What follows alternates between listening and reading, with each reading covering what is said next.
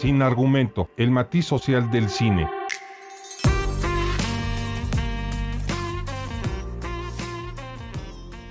Bienvenidos y bienvenidas a Sin Argumento, el matiz social del cine, un podcast en Radio Estridente donde se discutirá cuestiones políticas y sociales a través del contenido del cine en el que buscamos aportarles en análisis, en recomendación y en lo más importante, un espacio que sea ameno, productivo y entretenido para ustedes.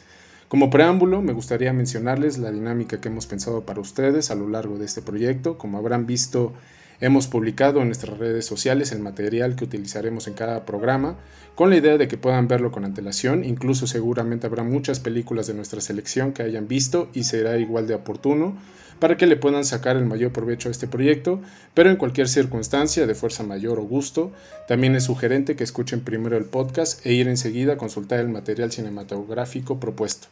Sería bastante enriquecedor en un futuro próximo pudiéramos generar comunidad y poder compartir experiencias, coincidencias y disonancias en nuestros puntos de vista. Bien, en un segundo punto quería dar algunas indicaciones sobre el argumento central de las películas, que es el punto cardinal de este programa, que dependiendo del tema a tratar, se complementará con alguna lectura principalmente de ciencias sociales y humanidades, las cuales les vamos a dar sus indicaciones de cómo consultar estos recursos, con incluso las experiencias con otros recursos artísticos como la pintura, la música, la fotografía y demás. Ah, incluso estamos en pláticas para ver la manera de que nos acompañen invitados que tratan con mayor profundidad las discusiones que tendremos próximamente. Bueno, ¿a qué me refiero con argumento central? De manera muy general, es el fondo del guion que está ligado con las líneas de la trama, de las líneas fundamentales de la acción y actuación, de la localización y del contexto de cada película. No es tan fácil como se escucha, ya verán que cada película sugerida tiene su propio argumento central y sus métodos para llegar a él. Si quisieran profundizar esta breve explicación, les invito a leer Christian Metz, El significante imaginario. Está editado por Paidos. Eh, yo les recomendaría la introducción y las páginas de la 57 a la 70. Bien, después de este preámbulo, me da mucho gusto presentar a Frania, Fran para los cuates y escuchas de este podcast, quien es cofundadora de Cine Argumento y que me acompañará en todas las discusiones. Ella es pasante de la carrera de Ciencia Política de la UNAM, ahí es en donde nos conocimos y está haciendo su tesis sobre el tema fiscal. Bienvenida y ¿cómo estás? Hola Adrián, gracias por la presentación. Estoy bien, muy emocionada eh, por el primer programa, entusiasmada por la discusión del cortometraje que hemos propuesto para hoy y también por la gran invitada que tenemos para acompañar. Así es, para este capítulo inaugural hemos pedido a Nina que nos acompañe para hacer este primer capítulo. También es cofundadora de Sin Argumento. Ella fue quien nos, nos implantó la idea de emprender el podcast. Esto quiere decir que el departamento de quejas lo atiende ella y solo ella. Nos conocemos de la carrera de historia en la UAM, Unidad Iztapalapa. Ella se dedica a la música y tiene su propio podcast que se llama Melolania, que también puede consultarse en Radio Estridente. Es un programa especializado sobre música y eh, por conocimiento de causa les recomiendo ampliamente y bueno, bienvenida y gracias por iniciar con nosotros este proyecto. Al contrario amigos, mucho, la verdad hay mucho entusiasmo de este lado y muchos nervios porque me van a funar, pero qué cool estar con ustedes y platicar acerca de una, una beta distinta del cine. Bueno, finalmente si hay quejas sobre ti, tú las puedes eliminar. Ah, por supuesto, claro, claro que sí, de mí no hay queja. Entonces, para puntualizar sobre este eh, cortometraje que vamos a tratar, que de hecho esta va a ser la excepción, la mayoría de las ocasiones vamos a discutir únicamente películas. Creo que en la distribución de los materiales que tenemos contemplados para discutir. Habrá incluso otros cortometrajes y otras series, pero me parecía que tenía un gran mérito recuperar el Círculo de la Mariposa, en el que por favor le pido a Frank que nos indique la ficha técnica y eh, el resto de los materiales a consulta. Con gusto, como ya decías, para este programa hemos escogido eh, un cortometraje titulado El Circo de la Mariposa. Es un cortometraje de cine independiente que se estrenó en Estados Unidos por ahí del 2009. Eh, es dirigido por, por Joshua Beigel y eh, pues bueno, creo que es uno de los cortometrajes eh, más importantes que, podemos encontrar debido al argumento, al contenido. Y además, para acompañar a este cortometraje, también hemos decidido sugerirles una conferencia de un conferencista japonés colombiano, ya decíamos, eh, bueno, es un conferencista eh, que fundó eh, ahí una... Que para términos prácticos, este, a la sugerencia de Nina, le podemos decir Sasuke Kun o Naruto. Finalmente es solamente para... Por, eso la importancia de reconocer que era japonés colombiano. Se llama Genki. Japonés carismático, que como bien decías, su nombre es Yokoi Kenji. Es Kenji, te equivocaste. Ah, Kenji, Kenji. pero bueno, la, conferencia que sugerimos para acompañar esta, este cortometraje tiene por título La disciplina tarde o temprano vencerá la inteligencia. Es eh, un video, eh, una conferencia muy cortita. Eh, que también trataremos de dejarles el link para que puedan consultar. Y bueno, teniendo en cuenta estos, dos, estos dos elementos, el, primero el cortometraje y después el video, es como comenzaremos con esta discusión. Y antes de entrar a la discusión del argumento central, vamos con las impresiones y para esto le cedo la palabra a Adrián. Sí, me gustaría iniciar con mi apreciación, eh, que responde esta vez a la experiencia que he tenido al compartir este cortometraje. Tengo como tradición, cada que recomiendo cine, e inicio encuentros de discusión como este. Como paréntesis, en realidad hemos trasladado el esfuerzo académico que he tenido en específico con Fran eh, en convertirlo en podcast y con la finalidad en el que nosotros queremos que tenemos algo que aportar, algo que decir y eh, esperemos que sea de utilidad para los que nos escuchan. Eh, me gusta iniciar con esta propuesta por dos factores principales. Uno, la duración. Exige poco tiempo de atención y apreciación. Y aquí también hago un pie de página de que es un cortometraje que se tiene que ver de manera íntima. Que tengan un espacio de silencio en el que les permita apreciar la obra en su completud eh, yo sí lo recomiendo que lo vean de manera individual, sin que nadie les interrumpa a lo largo del cortometraje, para que eh, puedan apreciar la intención de la trama y por supuesto después puedan hacer sus propias reflexiones. Bueno, ese sería el primer punto a considerar. El segundo tiene que ver más por eh, hacer un ejercicio dinámico para localizar el argumento central, siendo que es un cortometraje no nos vamos a extender como primer capítulo, ya después eh, las, las, próximas sesiones van a ser eh, con las películas y me parecía que este podía ser una gran introducción hacia la localización de los argumentos centrales y por eso, ¿no? Ir también en contramarea, tras el prejuicio que se le ha asumido desde la cinefilia, porque claro, eh, no es gratuita la distancia que se toma, no los culpo, sin duda alguna la trama del Círculo de la Mariposa tiende al sentimentalismo a través de las capacidades diferentes. En concreto, de hecho, a lo largo de la trama de la película, del cortometraje, da el sentido de discapacidad con toda conciencia de ello y tiende a mostrar la generalización de que si el que no tiene brazos ni piernas eh, lo logró, entonces quiere decir que tú, que tú estás completo, entonces tú sí puedes llegar a ser más exitoso que él. Y sé que ese, digamos, esa generalización puede llegar a, mitigar la utilidad que pueda tener este cortometraje. Es decir, algo que conocemos como exceso de positividad, que concuerdo completamente que puede llegar a ser contraproducente, ha trascendido al concepto de positividad tóxica y se le ha dado una comercialización a este discurso, a estas esferas motivacionales, como fue el caso de Nick Buvojic, que es el actor principal que, eh, del personaje Will, que él en la vida real tiene sus propias conferencias, tiene sus libros. Y bueno, lo que quería llegar era que en efecto entiendo el punto de ese prejuicio que está incluso bastante fundamentado bajo estos criterios. Pero con esta pequeña descripción de la trama, que, es cierta sin duda, insisto que percibo que son bajo consideraciones sumamente superficiales de la propia obra, porque rechazan su utilidad y el mensaje que tiene eh, dentro del guion, que en buena medida es lo que lo hace ser un cortometraje para discutirlo en cine argumento. He de acotar que quizás solo son posturas de cinefilia de mi cuadra y estoy exagerando, pero me parece necesario hablar al respecto.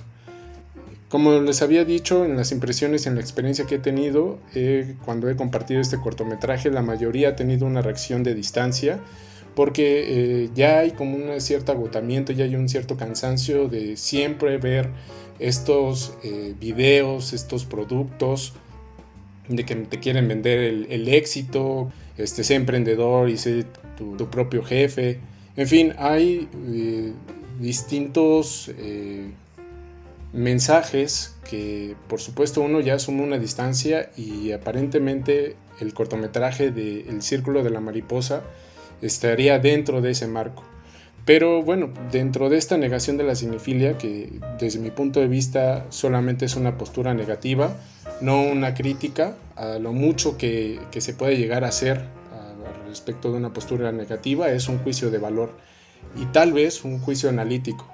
Entonces, eh, yo soy hasta en ese sentido muy kantiano, la, la, crítica jamás es constructiva, la crítica jamás es positiva o negativa, la crítica no es otra cosa más que expansiva porque es un tratamiento científico. En el caso kantiano, bueno, él aborda eh, un objeto de estudio de la metafísica y en ese sentido sería un tratamiento filosófico. Pero lo mucho que se llega es un juicio analítico. Entonces pareciera ser que la cinefilia ya tiene que tener una posición de negación, creyendo que eso es la cinefilia y que creo que se quedan solamente en esta superficialidad que no nos permite acercarnos a estas propuestas cinematográficas que incluso habrá una variedad de películas que incluso tengan un argumento central similar. Por el momento pienso, por ejemplo, Intensamente, una película que habla sobre las emociones, en donde vamos a ver que incluso incorporan estos elementos. Ahorita podría salir la pregunta, bueno, ¿por qué no consultar intensamente? Me parecía que el círculo de la mariposa era también este esfuerzo de reconocer y, y comprender las obras que se han quedado en el olvido y que de alguna manera intentaremos resurgir. Eh, bueno, pues en este caso, eh, con la postura negativa que había mencionado sobre la cinefilia, dejan en el olvido por completo este argumento que insisto que me parece valioso y que trataremos de compartirlo con ustedes, los escuchas, y que por supuesto a través de nuestras redes sociales nos pueden compartir si logramos el cometido, además de decirnos su experiencia y acercamiento con este corto. Bueno, Fran, eh, ¿cuáles serían tus impresiones del cortometraje El Círculo de la Mariposa? Vayamos a impresiones entendibles para los mortales, eh, que creo que irán más encaminadas a, decir qué fue lo que me pareció el cortometraje.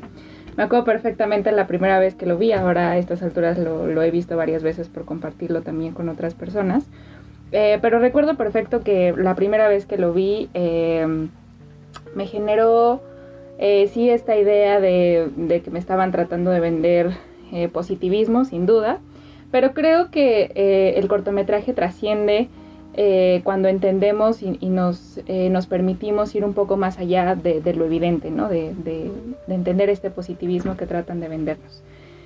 para mí fue, no quisiera decir que un cortometraje que me cambió la vida porque no fue así, pero creo que sin duda pues abrió una posibilidad de entender o para entender que debemos de reconocer cuáles son nuestras capacidades y qué podemos hacer con ellas, ¿no? Entonces, en ese sentido me pareció, pues sí, hay que decirlo, un cortometraje que de alguna manera inspira, que también te invita a cuestionarte eh, estas cosas que ya mencionabas, ¿no? Eh, ¿Por qué si yo estoy completo y él no? Eh, él puede anteponerse a la adversidad y entonces salir adelante.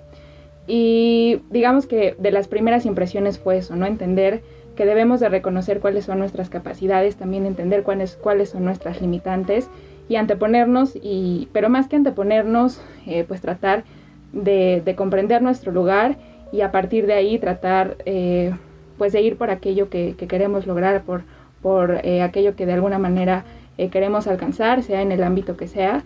Y por eso decía que también les mencionaba al principio que es reconocido como uno de los cortometrajes más importantes por ser tan inspirador y, por poner eh, en tela de juicio estas cosas, ¿no? O sea, confrontar a las personas que lo ven y de alguna manera eh, invitarlos a reflexionar sobre su vida y sobre lo que hacen eh, con ella, ¿no?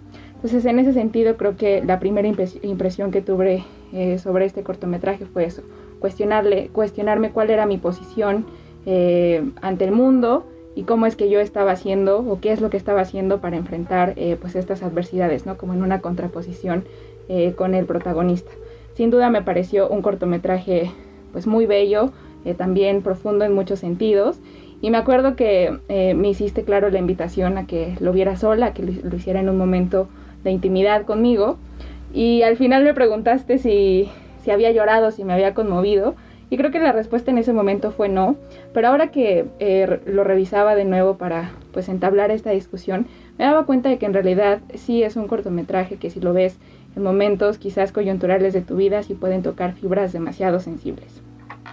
Entonces creo que esas fueron las primeras impresiones sobre el cortometraje que ya discutimos y que insisto creo que son eh, pues más apegadas a, lo que generó en mí eh, el circo de las mariposas.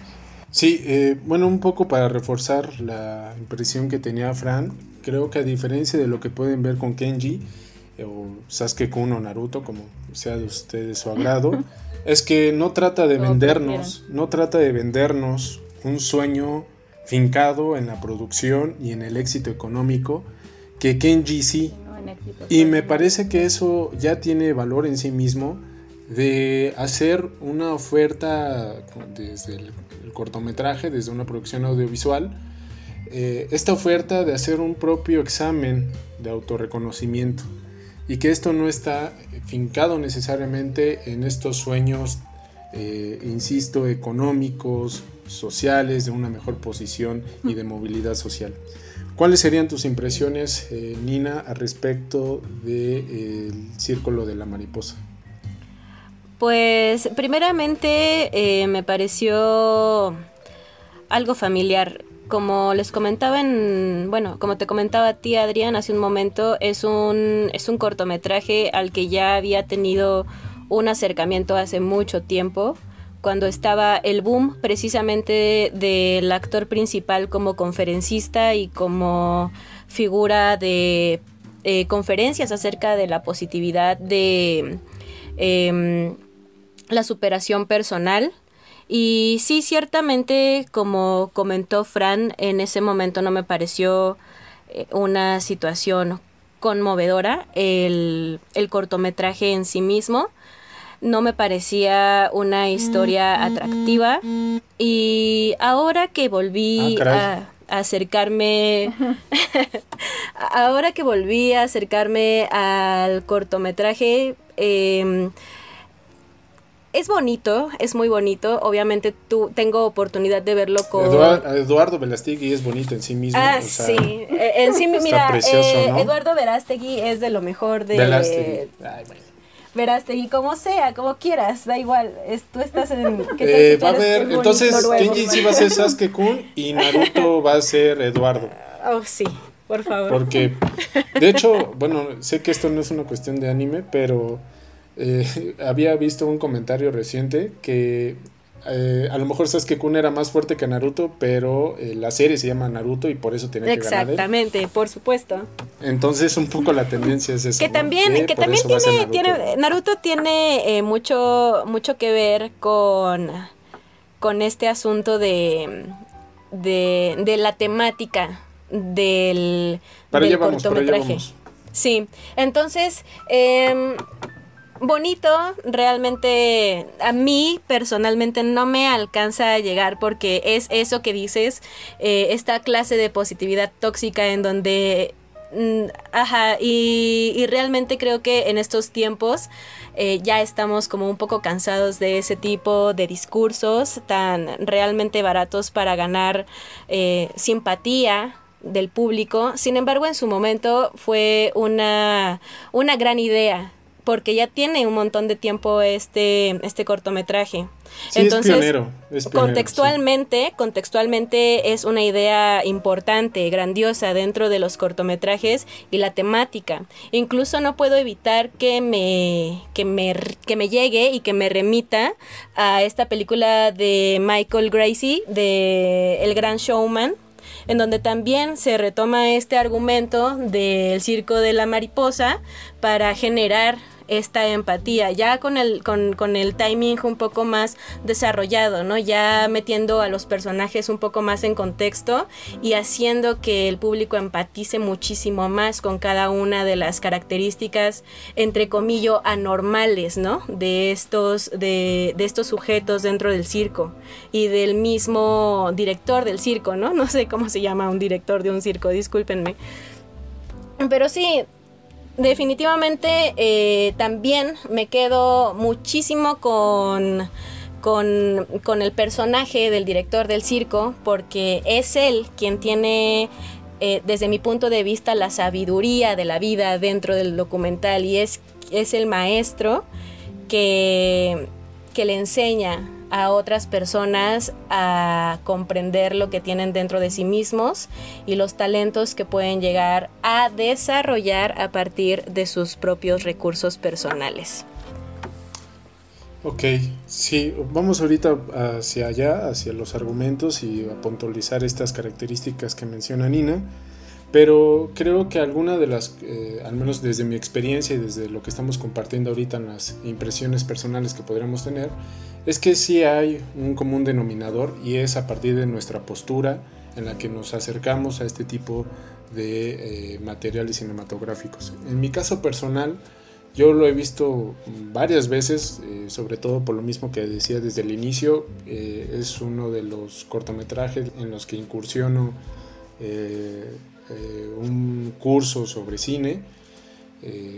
No, no, fue a capricho, también fue un cortometraje sugerido y desde el momento que lo vi, que fue cuando tenía 13 años, me parece, si no me equivoco, pues me pareció que tenía un gran valor simbólico que sí te hacía como ponerte las pilas, pensar mejor las cosas y después cuando lo empezaba a retomar cuando estaba en la preparatoria pues ya tenía otro sentido en el que me parecía que era una propuesta innecesaria y ya después durante las reflexiones recientes eh, me parece que hay que tener una postura eh, abierta a verlo y no entrar con eh, pues sí, este prejuicio social que a veces es más compartido que el de uno mismo. Y bueno, para eso vamos a señalarle el argumento central en donde nos parece que tendría este mérito y por eso eh, forma parte del primer capítulo de eh, Sin Argumento. ¿Cuál considerarías, Frank, que es el argumento central de este cortometraje? Claro, antes de entrar a la discusión del argumento central, me gustaría eh, retomar la discusión que ya enmarcabas respecto a la positividad tóxica. Me parece que el cortometraje ha perdido valor debido a la difusión de esta crítica que se ha hecho sobre este discurso en el que nos enseñan a ver la vida con alegría, a enfrentar los problemas eh, viéndolo todo desde el mejor lado, ¿no? O sea, rescatando siempre lo bueno incluso de los problemas y de las complejidades mismas de la vida. Y creo que la crítica que se ha hecho sobre este discurso ha mermado demasiado el, eh, pues el contenido del cortometraje. Eh, dicho esto, me parece importante resaltar que creo que el valor eh, radica principalmente en eso, en tener la capacidad de ver más allá de, lo evidente, más allá de lo que está ahí, más allá de la crítica que se ha hecho, de las cosas que ya nos han dicho sobre, sobre un cortometraje. Y creo que también ese es el valor de este programa, ¿no? Tratar de rescatar pues esas cosas que pasan desapercibidas, esas cosas que quizás se pierden en análisis y en discursos que vemos constantemente, en lo que ya se ha dicho sobre una película, en lo que ya se ha dicho sobre un cortometraje. Dicho esto, pues considero que el valor entonces del círculo de, la mariposa radica precisamente en eso, en poder identificar qué es lo que sí quiso decirnos el cortometraje más allá de esta positividad tóxica. De esta manera y pensando en lo que ya hemos dicho eh, sobre el cortometraje, me parece que el argumento central, en donde está lo rico y el valor del circo de la mariposa, es que debemos reconocer y aceptar nuestro lugar en el mundo. Y, y esa, ese reconocer eh, pues radica en, en, aceptar primero cuáles son nuestras limitantes, cuáles son nuestras capacidades, cómo esas limitantes y esas capacidades nos determinan, reconocerlas, aceptarlas y aceptar también nuestra historia personal, nuestro entorno, nuestro contexto, aquello que nos ha determinado para entonces reconocer quiénes somos, eh, generar una, una, identidad que nos permita también eh, pues entonces sí enfrentar eh, las complejidades de la vida, ¿no? Y creo que esto solo se logra si, si reconocemos quiénes somos, ¿no? Y entonces eh, creo que este cortometraje y el argumento central invitan a la confrontación con uno mismo, a poder eh, preguntarnos quiénes somos, por qué somos así, y entonces reconocerlo, aceptarlo y a partir de esa aceptación, entonces construir algo distinto con nuestra vida.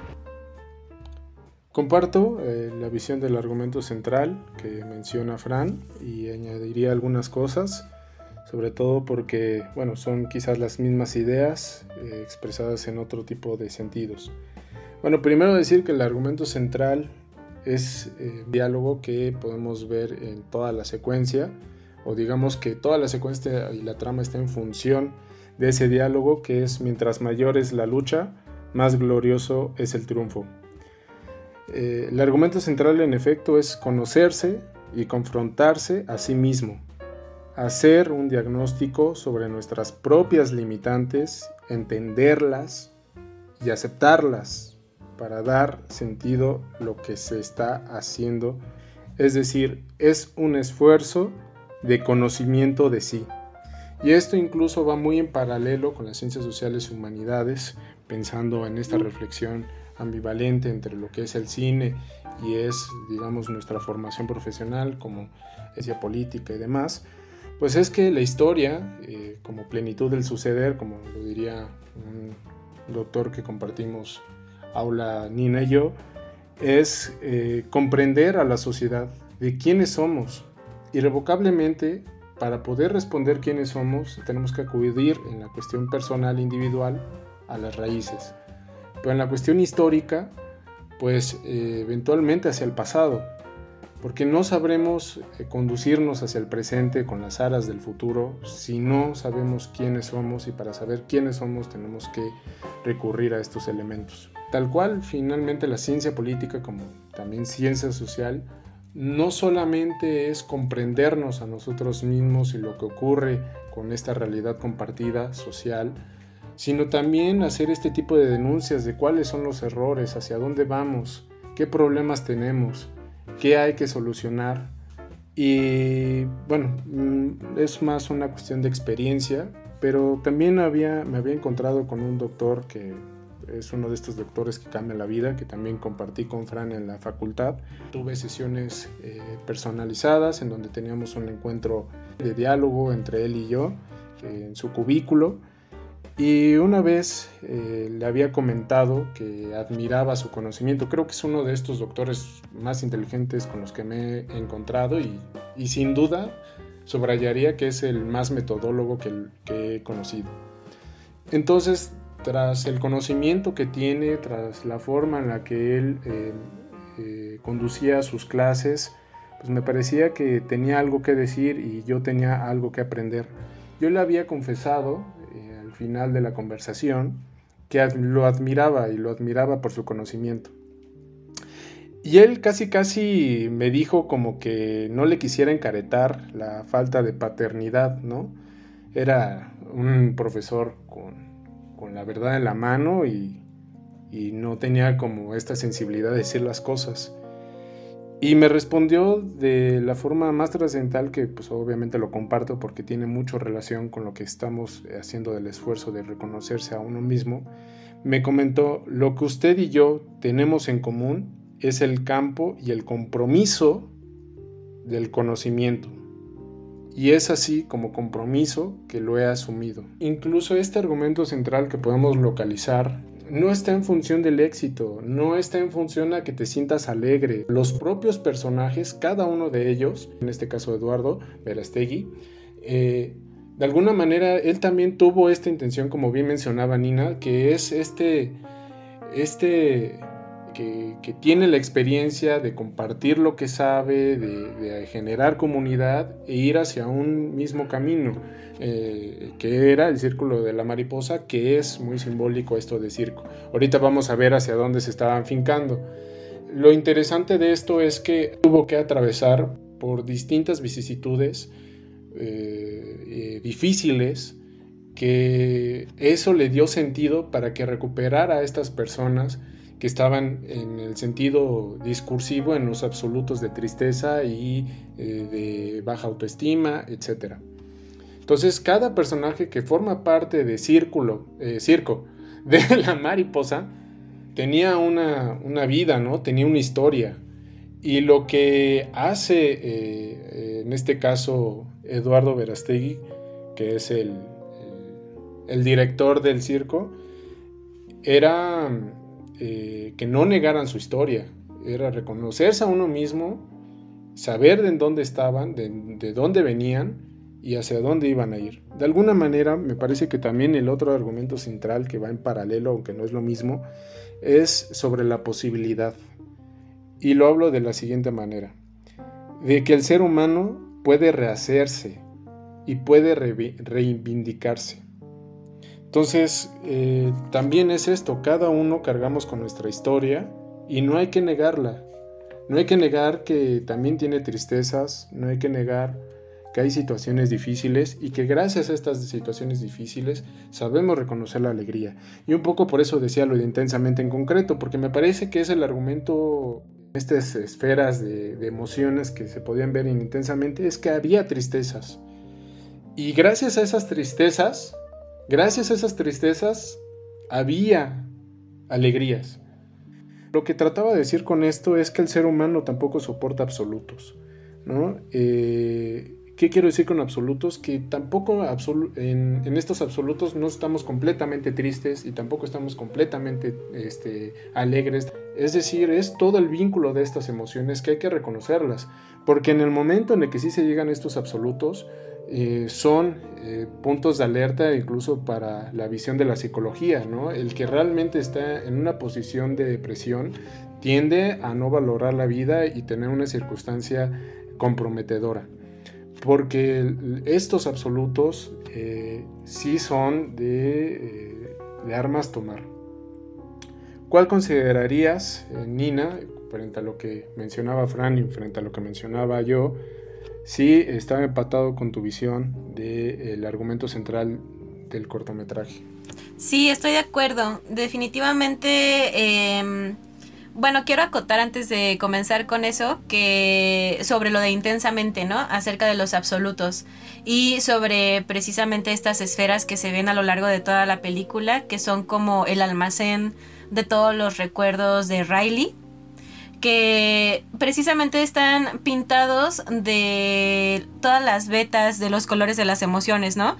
Y creo que no hay una imagen más clara, obviamente visualmente hablando, no hay como un icono más certero de lo que de todo lo que estás diciendo acerca de los absolutos y de que no los hay porque no hay eh, tristeza sin algo de alegría y no hay alegría sin algo de tristeza y así y me parece encantador. En ese aspecto, eh, y dará yo creo que para un montón de, de, de, comparaciones más con las películas de Disney, pero realmente Pixar tiene, tiene aciertos en ese aspecto muy, muy interesantes sobre, sobre visualizaciones de cosas filosóficas y regresando precisamente a lo, de, a lo del argumento central de la, de la película, yo lo relacioné con esta idea sartreana de eh, somos lo que hacemos con lo que hicieron con nosotros, ¿no? Eh, como este asunto de se hace lo que, puede, lo que se puede con lo que se tiene. Y es precisamente una, una de las cosas que, que, que rescato del, del, corto. Yo considero que esa parte, así como la pensé, creo que empata claramente con los argumentos que ustedes generaron en este momento. Y también eh, empata este asunto eh, de la metamorfosis, ¿no? al hablar de una mariposa, hay una situación que es como la metáfora que va llevando el camino de esta historia eh, que es precisamente esta oruga en el frasco que aparece desde el principio, ¿no? Entonces, para mí, la, e, es el argumento central, sin duda, y de ahí se desprende como que toda la historia, aunque esto sea como, como menos protagónico, lo, lo contiene todo, ¿no? Por eso hablo directamente de metamorfosis, porque es lo que le pasa. Perdónenme, me estoy quedando sin voz. ya, ya pasó. ya pasó. Eh, es precisamente lo que pasa con cada una de estas personas que vemos dentro de, dentro de la trama del cortometraje y señalando precisamente Eduardo Verástegui, el director del, circo, como esta, este instrumento o este hilo conductor, ¿no? Eh, que ve en, en, estas, en estas otras personas la luz que tienen todos, o no sé cómo explicarlo, ¿no? Como estas eh, aptitudes o talentos o simplemente esfuerzos que todos pueden hacer para poder lograr algo maravilloso con, con sí mismos, ¿no? Entonces sí, definitivamente para mí el, el cortometraje se trata de metamorfosis y tal como se muestra con el desarrollo de una oruga a una mariposa. Se hace lo que se puede con lo que se tiene. Esto que menciona Nina sobre la metamorfosis me parece fundamental. Creo ah, que sí, eh, como bien lo reconoce, es uno de los valores importantes del cortometraje y me parece que permite introducir también la idea de que el ser humano es un proyecto inacabado, que está eh, en constante construcción, en constante confrontación y esto quiere decir que los ejercicios de reconocimiento de lo que somos, de nuestras capacidades y de nuestra historia tienen que ser ejercicios constantes porque cambian también eh, con el tiempo, no son eh, únicos y no son acabados. Eh, en este sentido, pues me parecía muy importante eh, pues mencionar esto, ¿no? Que es estamos en constante construcción y que esta construcción requiere todo el tiempo de este ejercicio de confrontación que vemos enmarcado en el documental. Otra idea que me parece fundamental y que también eh, ya más o menos lo comentaban al principio es el papel de, del director del circo. Y, aquí también me parece importante introducir esta idea de primero conocernos a nosotros mismos mediante nuestras eh, confrontaciones antes eh, que conocernos a nosotros mismos mediante las construcciones que el otro hace de nosotros. Y me parecía que esto quedaba eh, muy enmarcado con el papel del director por esta confrontación que hace con Will y que antes de permitirle entrar a este ejercicio de socialización con todos los demás integrantes del Circo de la Mariposa, lo confronta con él mismo y casi que primero le dice, a ver, reconócete, acéptate, eh, asume quién eres y después podrás entrar en contacto con todas estas personas que ya pasaron por ese proceso, ¿no? Eh, pienso, por ejemplo, en la, en la escena en la que le dice, pues que todos todas las personas que están ahí eh, también vienen de, procesos quizás difíciles y, y implica esto poder reconocernos eh, primero a nosotros mismos antes de reconocer lo que han dicho de nosotros. Entonces, eh, eso también me parecía muy importante, sobre todo quizás en una concepción eh, muy psicoanalítica de la identidad, pero que también debemos aprender a escuchar lo que los otros dicen de nosotros y que Quizás esas cosas que dicen no siempre son certeras y que a veces podemos llegar a perder nuestro camino por no tener la capacidad de aceptar y de reconocer nuestra historia. Entonces, pues creo que el papel que juega el director es de suma importancia y también había que reconocerlo, ¿no? Que antes de entrar a la socialización y de entrar en un contexto en el que tengamos que intercambiar con otros puntos de vista sobre nuestra, nuestra identidad, debemos nosotros tener primero una identidad clara y construida mediante estas confrontaciones. Sí, completamente de acuerdo. Creo que ambas no no hay separación una de, de, un aspecto del otro. Siento que son partes eh, esenciales del conocimiento de lo que nos conforma como individuos, como personas dentro de un sitio o fuera de él. Entonces, creo que el, el, cortometraje, si ese es el objetivo, creo que lo cumple de manera bastante simple y directa. No creo que tenga, que haya falta, que haga falta más bien algún otro aspecto para que lo puedan marcar, sin duda. Yo quiero añadir una reflexión al respecto de lo que decía Nina sobre John Paul de se hace lo que se tiene y de alguna manera somos lo que nos han dejado, eh, lo estoy parafraseando obviamente, pero evidentemente tenía la intención, eh, fuera de que es existencialista este autor, pues es como una evaluación psicoanalítica. Pero enfocándonos estrictamente a, lo que nos representa la obra, pues eh, podemos ver este contraste de esta visión existencialista en un sentido, en el que hace simbólicamente que Will no tiene nada, no tiene familia, no tiene amigos hasta que los encuentra en el, círculo, en el circo de la mariposa. Eh, no tiene ninguna habilidad, no tiene nada que destacar, destacarse más que esta, este discurso de ser algo excéntrico y, de alguna manera en una posición negativa. y lo que nos dice aquí es que realmente simbólicamente no tiene nada, pero pensando que sí tiene todo y todo lo tiene mal y todo lo tiene a un lado negativo. Y es que negar cada elemento de la vida nos hace más desconocidos de nuestra propia historia. Y hay otro elemento que hay que destacar, eh, que creo que se nos estaba eh, pasando, es sobre eh, que estos ejercicios de autorreconocimiento, pensando también en una visión psicoanalítica, uno no lo puede hacer solo, uno no puede asumir que tenemos la otra parte de la historia que solamente nosotros conocemos y que de alguna manera se queda al unísono y solamente lo reservamos para nosotros. Eh, no se pueden hacer estas cosas solas de alguna manera y ya extendiéndola a un circuito más real, eh, ahí voy, ahí voy.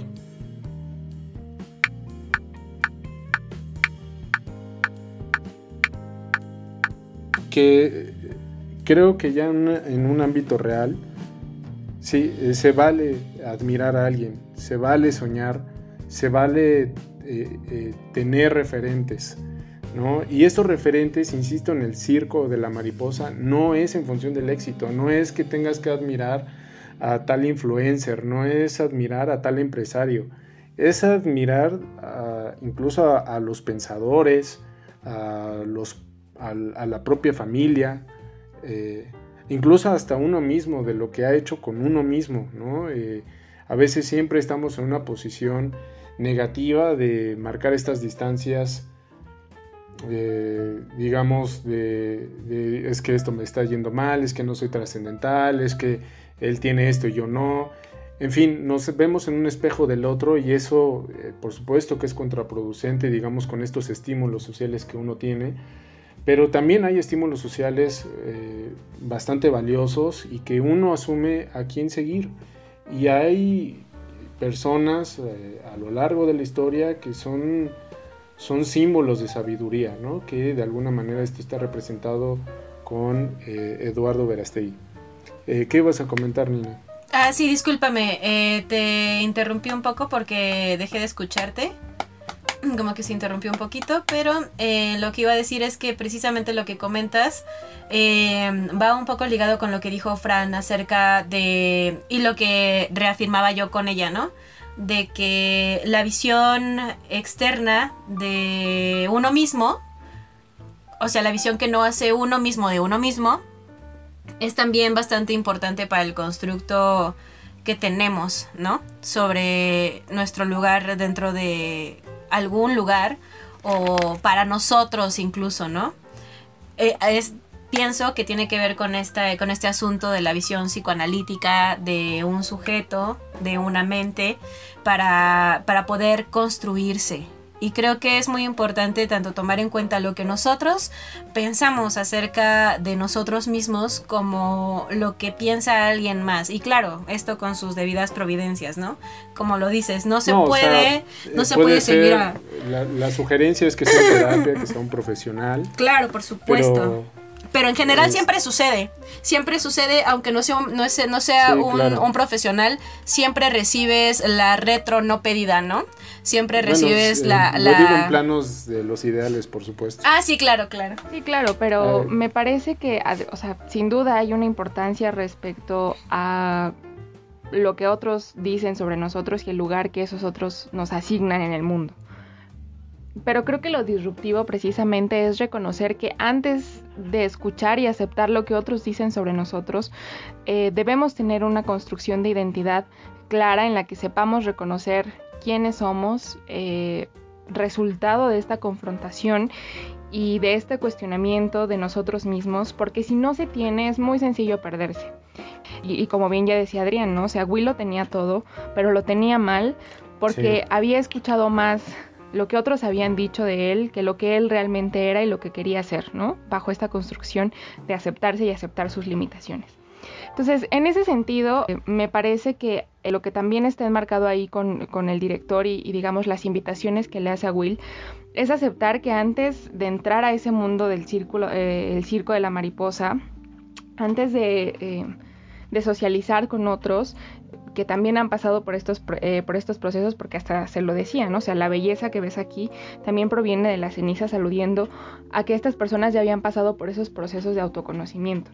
Entonces, eh, pues me parece también que, que, lo que introduce es eso, ¿no? O sea, que debemos tener cuidado de qué escuchamos sobre nosotros y, y qué aceptamos y qué asumimos de lo que el otro nos dice. O sea, más allá de aceptar tajantemente este lugar que el otro nos asigna, es confrontarnos también con esas construcciones que hacen de nosotros, aceptar lo que sí somos y desechar lo que no somos, ¿no? Como eh, en esta confrontación con nuestras ideas, con nuestras limitaciones y con nuestra historia y que nadie las conoce mejor que nosotros mismos, ¿no? Entonces, bueno, pues ahí sigue radicando este valor de la confrontación.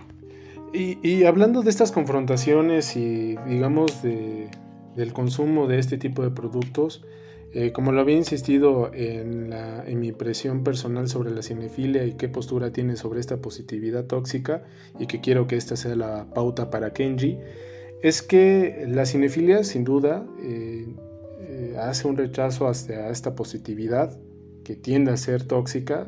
Eh, insistimos que a lo mejor esto finalmente este cortometraje sí tiene algo de positivo y que se puede criticar dentro de esta arista. Pero también que hay que pensar que la cinefilia, y no nada más como la cinefilia, sino también pensándolo como cualquiera de nosotros que consume cualquier producto. Es decir, sí hay una cierta sensibilidad de ser confrontado también, ¿no? Es decir, sí negamos y nos hacemos estas distancias y entonces yo ya no quiero saber de esto porque siempre es lo mismo, es el mismo discurso, pero también no aguantan y no tienen por qué aguantar en cierto sentido, pero eh, también la resistencia es muy frágil cuando todo es pesimista, cuando todo lo vemos mal, porque incluso el ser humano, insisto, no puede tener estas tendencias de los absolutos.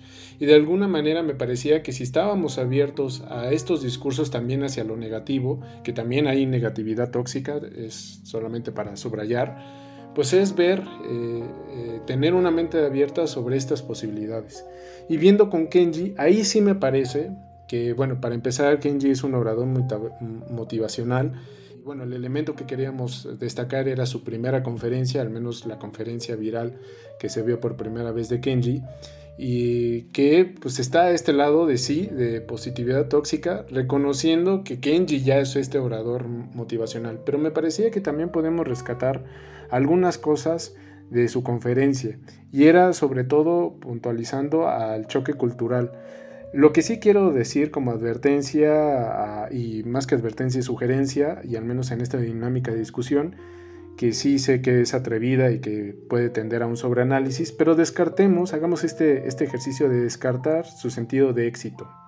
Vamos a quitar que su camino es sobre el éxito. Y él mismo lo dice en una frase bastante tendenciosa, en donde dice, desconocer la verdad nos hace esclavos de la mentira. Y tú dices, ¡ay, qué enorme frase! Pues es existencial, es filosófica. Y ya después de que termina esta frase, este, vuélvanse al éxito y compren su Ferrari. Y por eso creo que por eso es malo, pero no hay que negar esta posibilidad que nos oferta de esto que habla de la disciplina tarde o temprano, ganará la inteligencia. Esto es reconociendo que a lo mejor no tengamos las capacidades, él tiende a las inteligencias, pero podría ser cualquier cosa, no, no, no nada más inteligencia, también podría ser eh, capacidades diferentes como puede estar mostrado en Circo de la Mariposa, es que eh, además de este choque generacional de que él es latino, concretamente colombiano y que tiene eh, esta combinación cultural con Japón, nos asienta que hay ciertos determinismos sociales, ¿no? El hecho de que Japón tenga como concepto universal la disciplina y por eso también hay unas cuestiones culturales ahí en donde respetan la ley, etcétera, etcétera. Es también un país de primer mundo y que también tiene condiciones eh, de privilegio que posiblemente en otro, en otro capítulo abordemos este caso en concreto. Pero me parecía que sí era importante este valor de la disciplina, no como disciplina hacia la producción, hacia el mercado, hacia vuélvete activo, que cada minuto sea un dólar, sino que sí seamos disciplinados con nuestras propias emociones, contra nuestros propios sueños. A mí en lo personal, y esto ya va más a comentarios finales, yo me acuerdo que eh, cuando no me quedé la primera vez eh, eh, por examen de admisión a la licenciatura en la UNAM, eh, sí fue un cuadro de tristeza bastante importante para mí, en el que todavía como que, además de los prejuicios sociales, la presión familiar, pues sí marcas como, bueno, lo volveré a intentar, no, no me quedé, no sé si fue por suerte, me tuve que preparar más y ahí empieza a haber una serie de sugestiones. Pero cuando vi, y esto evidentemente lo hablo también desde mi privilegio en mi meritocracia de, de, haber tenido formación profesional, que tiene mucho que ver con mi origen social, pero hablo más en función de una experiencia emocional. Mm, cuando yo vi el corto de El Circo de la Mariposa, me hizo pensar que eh, eh, en este autorreconocimiento de que si era algo que yo quería, no es que me esforzara más, no es que le metiera, en vez de 100 horas a la semana, meterle 102. No iba en función de eso, sino que era en función de reconocer cómo yo me sentía y darle vuelta a la página y enfrentarme a eso si estaba dispuesto a volverlo a hacer. Entonces, para mí fue un apaciguador eh, en ese momento decir, está bien, eh, no fue un reconocimiento de error, sino, o al menos así yo no lo vi en función de la producción, eh, sino que lo vi como eh, este empujoncito de hacer este, este acercamiento de autorreconocimiento, que si algo he podido ver a, lo largo de muchas películas, y creo que esa es la diferencia que podríamos ver intensamente, cuando terminas de ver ese tipo de películas, pues no terminas con esta sensación de autorreflexión, terminas como, ah, fue buena, estuvo más o menos, y las comparas con todas las películas producidas por Pixar y Disney, ¿no? Y no, no llega a ser tan profundo porque se pierde con toda la trama que tiene. Y me parece que eh, este cortometraje, además de que tiene una duración reducida, pues va a lo concreto. Mira, este argumento central es lo que te voy a vender desde principio a fin. Y por eso creo que tenía mérito. No sé si después de este eh, cortometraje que pongo como un pie de página, hay que revisarlo, eh, no solamente verlo una vez, hay que revisarlo constantemente, eh, cuando, al menos como sentido de apoyo para el esfuerzo de reconocimiento cuando se requiera, pues, sea útil, sea útil y por supuesto también esperemos que este capítulo tenga esta utilidad. Eh, ¿Cuál sería la valoración? Es eh, por lo último con lo que vamos a terminar. Me parece como bastante interesante este, hacer una ponderación entre objetiva y subjetiva de lo que eh, nos parece que tiene este, este cortometraje. En lo personal, por el significado que ha tenido hacia mí, y tal vez tienda a ser muy subjetivo lo que voy a decir, pero para mí es 5 estrellas de 5. Además de que está muy bien producida, creo que es uno de los cortometrajes claramente que se ve que sí es de stream, es decir, que, que sí tuvo eh, el presupuesto para poder hacerlo. Los, auto, los, autores, los personajes están bien hechos en cuanto a guion, las actuaciones también, las compras, se las crees. Eh, la fotografía, eh, creo que ya ha envejecido un poco, pero aún así me parece que cumple con el criterio mínimo de calidad. Eh, la escenografía, pues sí es un poco menester, pero aún así sí compras que es el circo y no solamente es un montaje ahí dentro de una habitación negra y con el fondo verde. Sí le compras el argumento, sí le compras todo lo que acabamos de mencionar y sobre todo algo que, precisaba esta Nina, ¿no? El valor de la oruga que se reivindica como esta, este valor positivo de la mariposa. Y bueno, pues cuáles serían sus valoraciones. Para mí es 5 de 5. Kenji sí va un tanto de 0 a, a menos 6, pero eh, había como este valor de, reconocimiento sobre, sobre que uno tiene que trabajar en uno mismo. Para no dejar eh, de lado en el olvido la conferencia que también sugeríamos para acompañar la discusión del Circo de la Mariposa, eh, quiero rescatar el valor eh, de la frase que menciona Kenji. La disciplina tarde o temprano vencerá la inteligencia. Y creo que es posible em, hilar esta frase con la discusión que ya tenemos sobre el cortometraje, sobre todo eh, de reconocer que la disciplina no siempre nos determina al éxito económico social, sino que también eh, puede permitirnos alcanzar el éxito, pero eh, en consolidar las expectativas de vida que tenemos. Sobre todo por reconocer que la disciplina también proviene de saber qué podemos hacer eh, con nuestras capacidades, pero antes de saber qué podemos hacer necesitamos reconocer cuáles son y en este reconocer cuáles son, también aceptar nuestras limitantes. Entonces, eh, pues en este sobreanálisis que ya mencionaba Adrián sobre quitarle la carga que tiene em, en el éxito, pues bueno, es que podemos hilarlo con, con el circo de la mariposa. Eh, la evaluación, eh, me parece que voy a hacer una evaluación más objetiva que, que, la que ya les compartí Adrián. Yo no le doy 5, sino le doy 4 de 5 estrellas por una razón. La, la razón es que Creo que el cortometraje en sí mismo ya está cargado de un valor motivacional debido a, la carga que, eh, que, el actor principal Nick ya le da a, este cortometraje. Creo que cuando sabíamos o cuando vimos que que el actor principal era Nick, pues ya asumíamos que, tenía ahí un discurso motivacional importante y creo que eso de alguna manera le resta valor porque ya lo estamos eh, viendo desde una perspectiva al saber que quien actúa es, es, este orador también motivacional. Entonces en ese sentido, pues creo que es un, es un punto que de alguna manera desacierta con el objetivo eh, que quería lograr este cortometraje. Más allá de eso, estoy de acuerdo con eh, las evaluaciones técnicas que ya hacía eh, Adrián en su momento respecto a la fotografía, las actuaciones, a la escenografía, al vestuario, y me parece que bien logrado en ese sentido, también bien logrado en términos de argumento, de guion. y bueno, creo que eso pues también tiene un valor importante. Y algo que me parece de suma importancia resaltar es que también logran dejarte esta impresión itinerante del circo. O sea, si logras eh, entender y les compras que es un circo que está en movimiento, que está cambiando eh, de lugar y eso creo que me parecía también muy importante porque, porque lo enmarcan bien. Entonces, pues en ese sentido creo que es un documental bien logrado.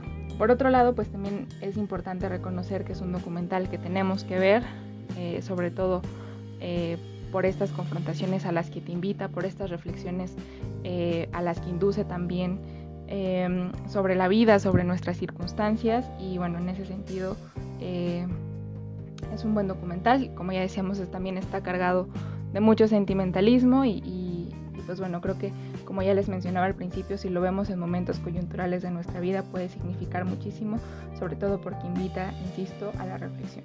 Entonces, pues es un documental que hay que ver y sin duda eh, lo he recomendado a otras personas eh, porque creo que si logramos eh, encontrar este hilo respecto a las confrontaciones y aceptar nuestras circunstancias, hay mucho que decir. Ahí, sí, claro. Solamente hacer algo, no sé, les pregunto a las dos. ¿Han visto un cortometraje igual? Es decir, creo que dentro de los cortometrajes es único. Es, es, es único. Pero a ver, este, ¿Qué, qué, opinan? No, tienes razón, o sea, creo que no hay eh, un cortometraje similar, pensaba, como ya había comentado Nina antes, en El Gran Showman, pero bueno, eso ya no es un cortometraje, entonces la comparación es, diametralmente distinta, entonces pues no, sin duda no hay eh, un eh, cortometraje similar, ni en argumento, ni en actuación, ni nada, es, es único eh, y ese también creo que es un valor importante. O sea, lo que está poniendo con Showman es como Carlos Muñoz contra Rosarín, o sea, tranquis, o sea, sí se ve una diferencia colosal. Nina, ¿cuál sería tu valoración de este cortometraje? Mi valoración es exactamente igual que la de Frania, 4 de 5, porque mm, a pesar de que logra completamente el objetivo, como lo comenté hace un momento, creo que es simple, creo que no tiene absolutamente nada de paja. Creo que esta imagen que vemos al principio del niño con el frasco y la oruga dentro y la escena final en donde ya tenemos a la mariposa dentro del frasco y la liberan y todo este show. No, sí, eh, también te causa... Ajá, creo que es creo, creo que eso, creo para mí que eso fue una de las cosas más bonitas y, y de verdad es precioso. Em, en cuanto a lo que dices tú, Adrián, ¿no? De la, fotografía, evidentemente ha envejecido porque la técnica cinematográfica ha avanzado demasiado en los últimos 10 años, ¿no? Entonces, eh, la, técnica en ese momento era completamente distinta y por supuesto que estamos hablando de un cortometraje que no tiene pantalla verde detrás, eso es también algo, algo a, destacar, pero... Sí, tiene su mérito también, también eh, quiero hacer énfasis eh, precisamente en, en, este sujeto que es el personaje principal, ¿no? La mariposa del circo de la, de la mariposa. Y es que si no hubieran tenido, ajá, si no hubieran tenido a un sujeto con las características de este actor para poder interpretar a ese personaje, el documental no hubiera tenido el mismo, bueno, el documental, el cortometraje no hubiera tenido el mismo impacto que genera. Entonces, eso es eh, un gran acierto, una gran trampa, una gran suerte, lo que sea que un accidente afortunado, un, accidente, un grave error Ajá, lo que sea, lo que sea que sea. Lo dejamos a la discreción de cada quien. Exactamente, pero personalmente, hablando de impresiones eh, personales, me parece que eh, eso hubiera sido increíble que se lograra sin tener a un actor de determinadas características como las que tiene el actor eh, este del que estamos hablando. Entonces, por eso, nada más por eso, no tiene cinco puntos, porque por lo demás es maravilloso. Y aparte está Eduardo Verástegui. ¿Qué más podemos pedirle a la vida? Por eso, por Verástegui, por lo guapo fue que yo le di la otra estrella. Pero bueno, yo te entiendo, pero es que tú eres más visceral corazón. Tú te pasas. Sí, sí, sí. Espero que les haya gustado este capítulo. Por favor, si les gusta, nos apoyarían muchísimo. Seguirnos en nuestras redes sociales, en Facebook, Instagram, TikTok, YouTube y Spotify. Estamos como sin argumento. También recuerden sintonizar sin argumento todos los sábados en punto de las 6 de la tarde a través de www.radioesteridente.com. También nos pueden sintonizar en vivo a través de la app para Radio Stream TuneIn. Posteriormente podrán escuchar el podcast a través de las plataformas Deezer, Miss Clue, Spotify, Apple Podcast, Amazon Podcast y Google Podcast, además de la web de Radio Estridente, www.radioestridente.com en la sección de podcast. Muchas gracias, adiós. Bye. Adiós. Bueno, ya.